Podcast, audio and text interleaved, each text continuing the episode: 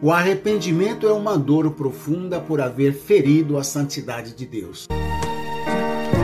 A palavra da fé. A tristeza, segundo a vontade de Deus, produz o arrependimento que produz a salvação, o qual não traz remorso. Mas a tristeza do mundo traz a morte, segundo aos Coríntios 7:9.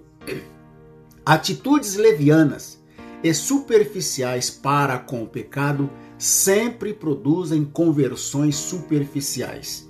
Se você não compreende quão negro e horrível é o pecado e que é uma ofensa contra o Deus justo e santo, você sentirá pouca necessidade de uma mudança de coração.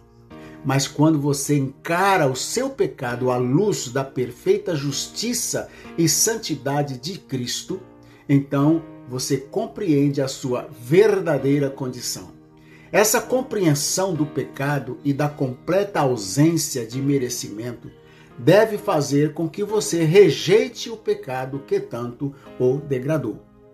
Se você verdadeiramente contemplar o seu pecado face a face, há de sentir tristeza de coração, de acordo com 2 aos Coríntios 7:10. O sentimento de tristeza, segundo Deus, o levará a uma mudança de pensamento e um desvio do pecado. Saiba, porém, que essa tristeza é tristeza segundo Deus. Tristeza segundo Deus é compreender que quando você peca, você quebra os seus mandamentos e peca contra ele. Davi pecou contra Deus, mas arrependeu-se em lágrimas. De coração bem triste, ele disse: Pequei contra ti, contra ti somente, e fiz o que é mal perante os teus olhos. Salmo 51, 4. O arrependimento é uma dor profunda por haver ferido a santidade de Deus.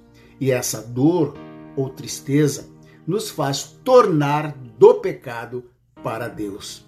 Podemos, portanto, concluir dizendo: o arrependimento verdadeiro consiste em nos sentirmos tão tristes por causa do pecado que resolvemos abandoná-lo e voltar-nos para Deus, que nos dá força e poder para viver de acordo com a sua vontade.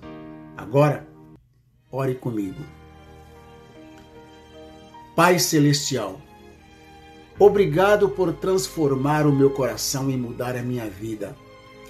Me ajude a cultivar pensamentos que agradam a ti e a praticar o que estou aprendendo.